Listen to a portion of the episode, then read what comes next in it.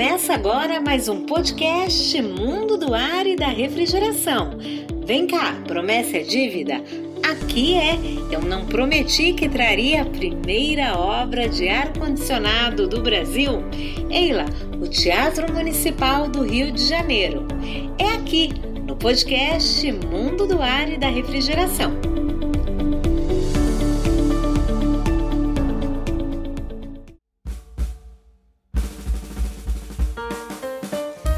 Construção do Teatro Municipal do Rio de Janeiro era uma antiga aspiração dos cariocas, que há muito tempo vinha preocupando os administradores da cidade, sem que ao longo dos anos fosse levantada a sua construção. Vira o século, dezembro 1902 assume o cargo de prefeito do Rio de Janeiro Francisco Pereira Passos, que na época tinha 66 anos e o objetivo dele era transformar no curto prazo de quatro anos, que era o período de gestão dele, a antiga capital federal numa das mais formosas cidades do Brasil.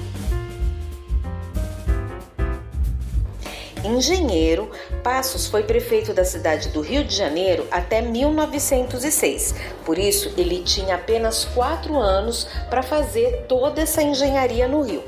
Ele foi nomeado pelo presidente Rodrigues Alves, que lhe deu a missão de promover uma grande reforma urbanística na cidade, ao lado de Lauro Miller, Paulo de Frontin e Francisco Bicalho. O objetivo era transformar a cidade do Rio de Janeiro numa capital nos moldes franceses, numa nova Paris, que era uma referência naquela época. Para se ter uma ideia do que foi esse feito arquitetônico, foram destruídos em torno de 1.500 domicílios. Eu disse 1.500 domicílios, um número expressivo hoje, imagine naquela época. Reforma urbanística na cidade foi de tal sorte que o prefeito foi apelidado de Bota Abaixo, justamente por ter derrubado todas aquelas casas, aqueles domicílios. A sua principal obra foi a abertura da Avenida Rio Branco, que era a antiga Avenida Central. Avenida Rio Branco, para vocês terem uma ideia, para quem não conhece o Rio, ela tem 1.800 metros de comprimento, quase 2 quilômetros, e 33 de largura. Imagina isso em 1902. E ainda é, nos dias de hoje, uma das principais artérias da cidade, exercendo o papel de principal centro econômico e também administrativo.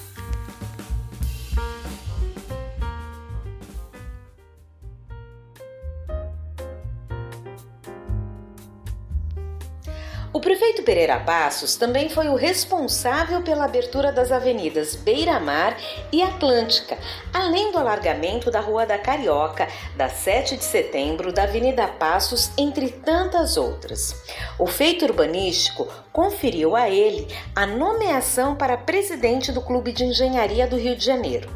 Mas o toque final da reforma de Passos foi o Teatro Municipal do Rio de Janeiro. Pois é, fazia parte do seu vasto plano de saneamento e embelezamento da cidade a construção de um edifício que fosse templo digno de um povo culto, apreciador da arte teatral, das óperas e espetáculos musicais.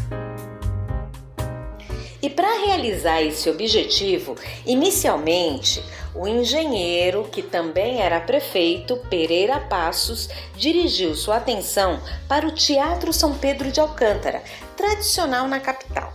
A sua intenção era transformá-lo, adaptando exclusivamente para a representação dramática, segundo o projeto do então engenheiro consultor da prefeitura. Agora eu pergunto: sabe quem era o consultor da prefeitura naquela época? Francisco de Oliveira Passos, o filho do prefeito.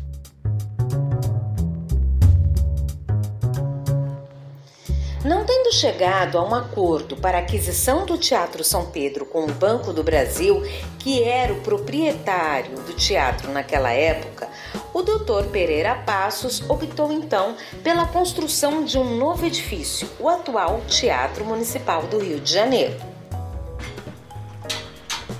O teatro foi construído entre os anos de 1905 e 1909 com base no projeto arquitetônico de Oliveira Passos, com a colaboração de Gilbert.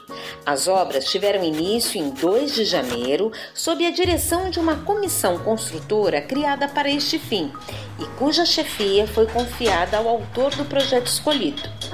O desenho do prédio foi inspirado no da Ópera de Paris, construída por Charles Garnier. Todo o material utilizado na construção foi importado da Europa mármores, ônix, bronze, cristais, espelhos, mosaicos, vitrais, maquinaria de palco, entre tantos outros.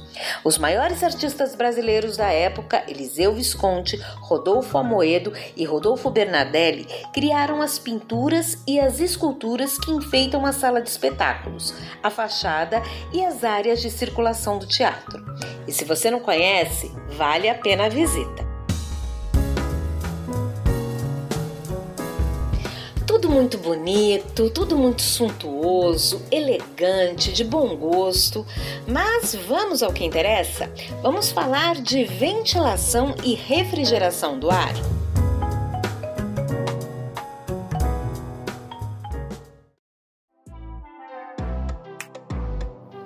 Bem, naquela época foram previstas todas as condições para que fossem boas a ventilação e a renovação contínua do ar, sem que com isso houvessem jatos fortes, incômodos e prejudiciais à saúde e ao bem-estar do público e também dos artistas. O sistema de ventilação e refrigeração foi moldado de acordo com o que fora empregado pela casa Siemens Schuchterwerk no novo Teatro Municipal de Nuremberg, na Alemanha. Naquele teatro, dois ventiladores centrífugos de construção especial e de baixa rotação deslocavam 50 mil metros cúbicos de ar por hora, com pressão de 7 milímetros de coluna d'água.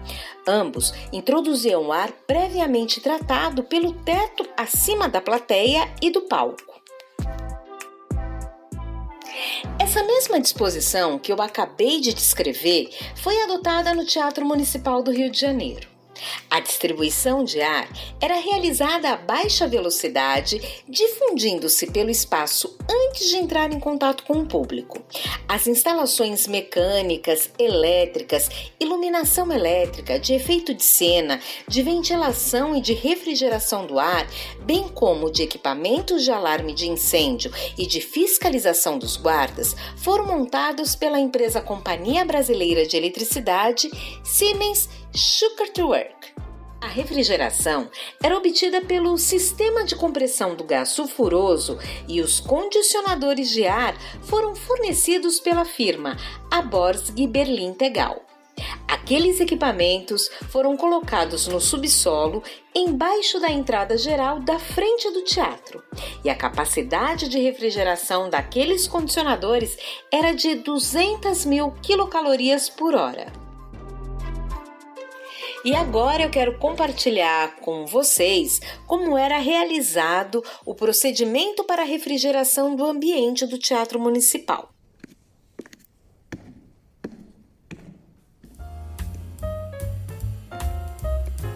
Na década de 1910, 1920, os homens ainda usavam casaca e cartola para irem em eventos mais suntuosos, como os espetáculos do Teatro Municipal.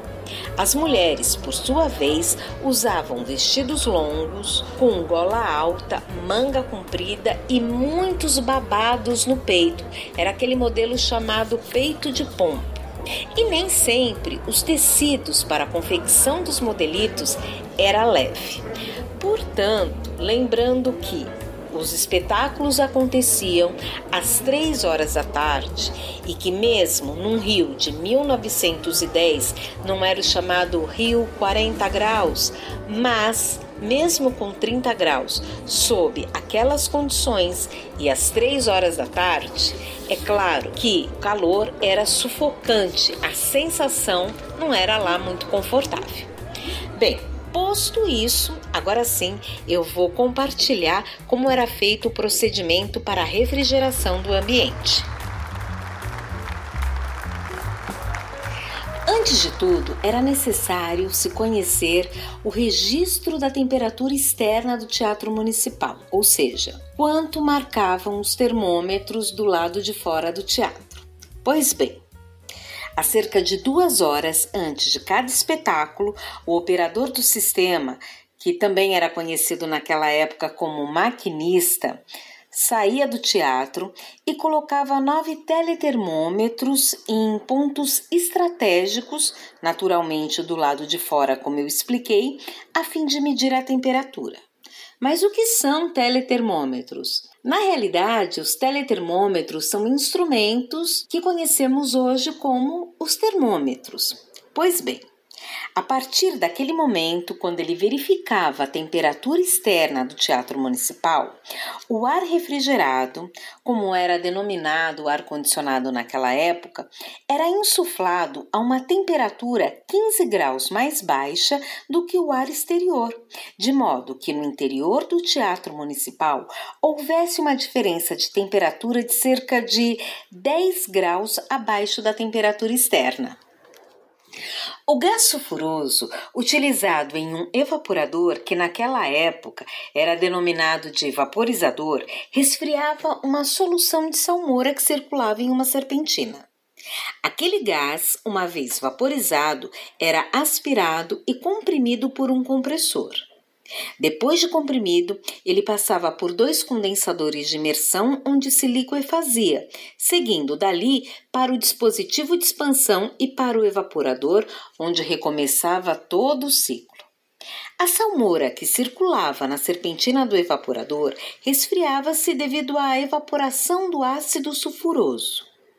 Aquela solução era então aspirada por três bombas e levada três refrigeradores de ar nos quais circulava o ar externo. Tal massa de ar resfriava-se e era insuflada por dois ventiladores através dos canais que a levavam para o interior do teatro. Compreendeu?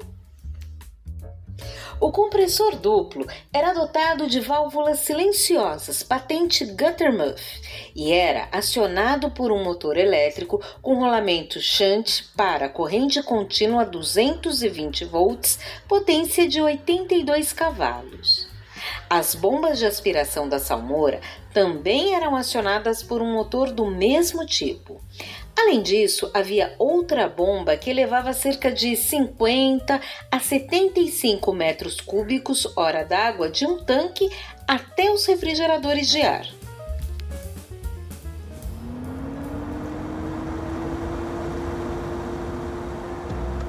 E agora vamos falar dos ventiladores. Bem, Cada ventilador de insuflação era destinado a uma área.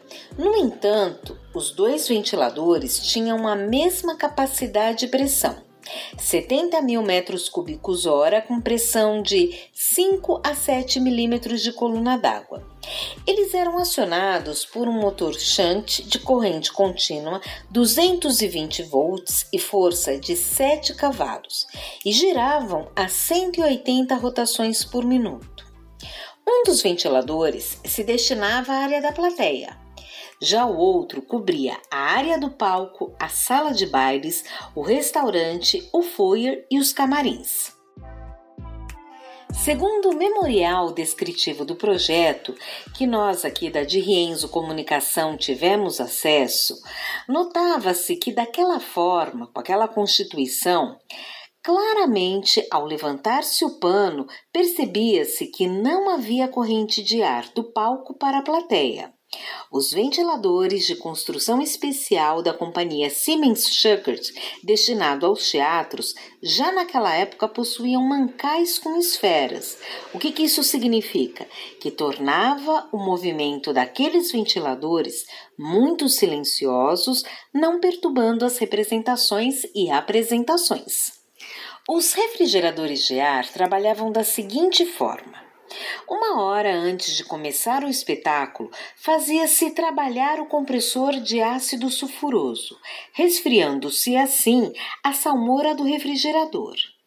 Algum tempo antes de abrir o teatro, colocavam-se em movimento as bombas de aspiração da salmoura resfriada, fazendo-se então circular esta solução pelos tubos de refrigeradores de ar, detalhe, construídos em ferro. Assim, o ar era resfriado e os ventiladores o colocavam em circulação nos dutos localizados no interior do teatro.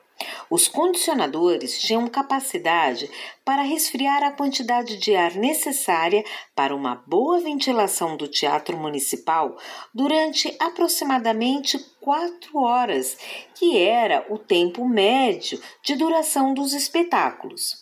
Ao final daquele período, ou seja, antes de terminar o espetáculo, o ar ia gradualmente elevando sua temperatura para que, na ocasião da saída, o público não sentisse o que nós conhecemos hoje tão bem, o choque térmico, mas naquela época uma diferença muito sensível de temperatura. Querendo-se, porém, poderia-se manter a mesma temperatura até o fim do espetáculo. Bastava deixar o compressor funcionando até antes do término da apresentação. Além disso, o maquinista, que, como eu já expliquei, era o operador do sistema do ar refrigerado, podia regular as quantidades tanto de água resfriada quanto do gás sulfuroso que circulavam nos tubos, de modo a fazer variar a temperatura de ar conforme se desejava. Detalhe, hein? Tudo de modo manual. Bem, além de uma boa ventilação, já naquela época, podia-se fazer variar à vontade a temperatura no interior do teatro. O ar que devia ser resfriado, introduzido no Teatro Municipal do Rio de Janeiro, era aspirado em um canal subterrâneo de cerca de 60 metros de extensão, com uma secção de 2,70 por 2,60, que ia desembocar no jardim do edifício do Conselho Municipal, hoje atual Praça Floriano. Agora, olha que interessante. Em cada conduto de ar resfriado havia registros para fechar o duto, a fim de evitar que, quando um ventilador estivesse parado, o outro aspirasse por esse duto o ar viciado das salas. E olha só, antes de ser resfriado, esse ar era filtrado de poeiras e outras substâncias, passando em filtros de lã com uma superfície total de 375 metros quadrados. A maior parte do ar viciado saía pelas portas e janelas, portanto, não sendo operados dutos especiais para sua extração. Bem interessante, né? Se você pensar que tudo isso foi planejado, arquitetado, engenhado em 1902, 1903, enfim. E tem mais, viu? O teto das diferentes salas era disposto de tal forma a não deixar sair o ar resfriado antes que ele chegasse ao alcance do público. Já na sala dos aparelhos de refrigeração também havia vários teletermômetros, lembra? Os termômetros em comunicação com as diversas salas e partes do teatro. Tudo isso para que o maquinista pudesse a qualquer hora regular a temperatura do ar naquelas salas. Independentemente daquela ventilação de ar resfriado, havia nos camarins e no restaurante diversos ventiladores de parede colocados junto às janelas, os quais exauriam para fora todo o ar. Além disso, foram instalados na plateia, no palco e nas demais salas ventiladores de capacidade suficiente para produzir ventilação quando todos estes equipamentos que eu citei não funcionassem. Demais, né?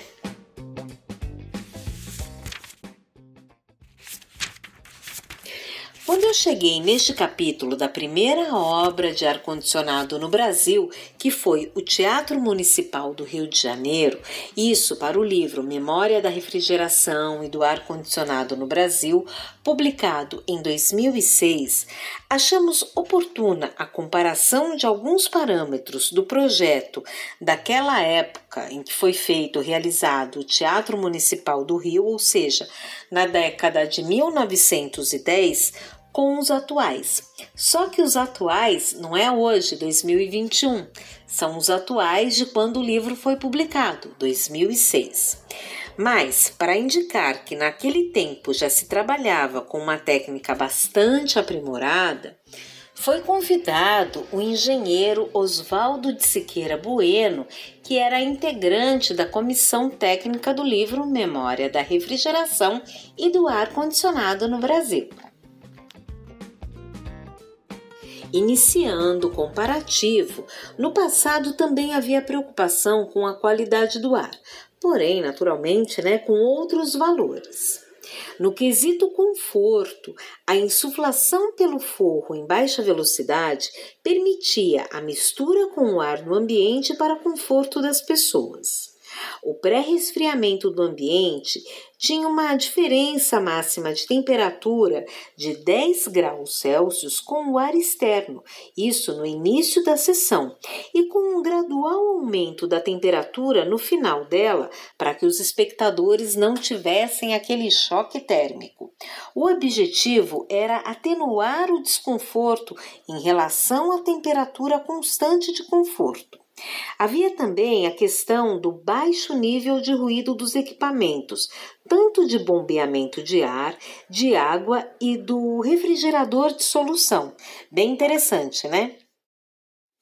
Havia também a questão do consumo energético, que incluía elevada eficiência do refrigerador de solução salina, uso do tanque volante térmico com volume de 70 metros quadrados e também a questão do refrigerador de solução com 60 TRs e os três trocadores de calor de água e ar que tinham a capacidade de reduzir a temperatura da vazão de 100 mil metros cúbicos hora do ar externo insuflado em 9,2 graus para ser precisa. A diferença era complementada pelo tanque de termoacumulação até atingir 15 graus Celsius.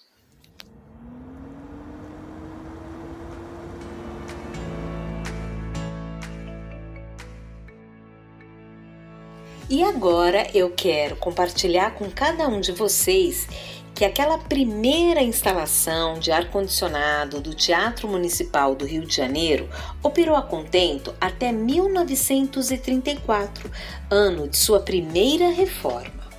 Depois dela aconteceram outras duas, a segunda em 1970 e a última no ano de 2000. Em todas essas reformas, à medida que elas foram acontecendo, foram feitas substituições para a modernização dos equipamentos. Mas naquela primeira reforma de 1934, um detalhe chamou a atenção.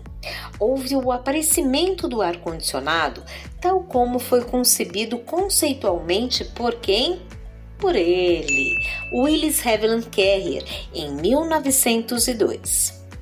Cabe ainda ressaltar que a referida instalação de ambientes artificialmente ventilados e refrigerados, realizada no Brasil, nesse Templo das Artes, que é o Teatro Municipal do Rio de Janeiro, deve ser motivo de orgulho para cada um de nós. Ela é uma das primeiras instalações de condicionamento de ar no mundo, sendo até hoje objeto de estudo tanto por profissionais quanto por pesquisadores de história.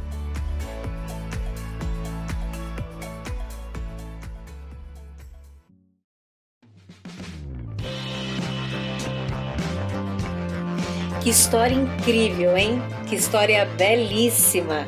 Não só pela sua importância para o setor de HVAC, mas também porque ela é cheia de significados para o Brasil. Então, é uma história que não pode deixar de ser conhecida e jamais esquecida. E mais um detalhe, hein? Vale a visita ao Teatro Municipal do Rio de Janeiro. É um prédio belíssimo, encantador. Eu, particularmente, adoro e, portanto, recomendo. E se você quiser acompanhar esta história novamente, se você quiser acompanhar outras histórias, se você quer saber então o que nós já falamos aqui nesse podcast Mundo do Ar e da Refrigeração, faz assim: se inscreve em qualquer plataforma de áudio, como Anchor, Castbox, Apple Podcast, Deezer, Google Podcasts Rádio Public, Pocket Casts e Spotify. Aí você vai ter sempre, semanalmente, um tema de importância que você pode apreciar, além do que de conhecer. São entrevistas, histórias, fatos e curiosidades. Tudo isso feito especialmente para você no nosso podcast Mundo do Ar e da Refrigeração. Eu sou Cristiane de Rienzo, agradeço demais, demais a sua participação, a sua companhia. Um abraço e até a próxima!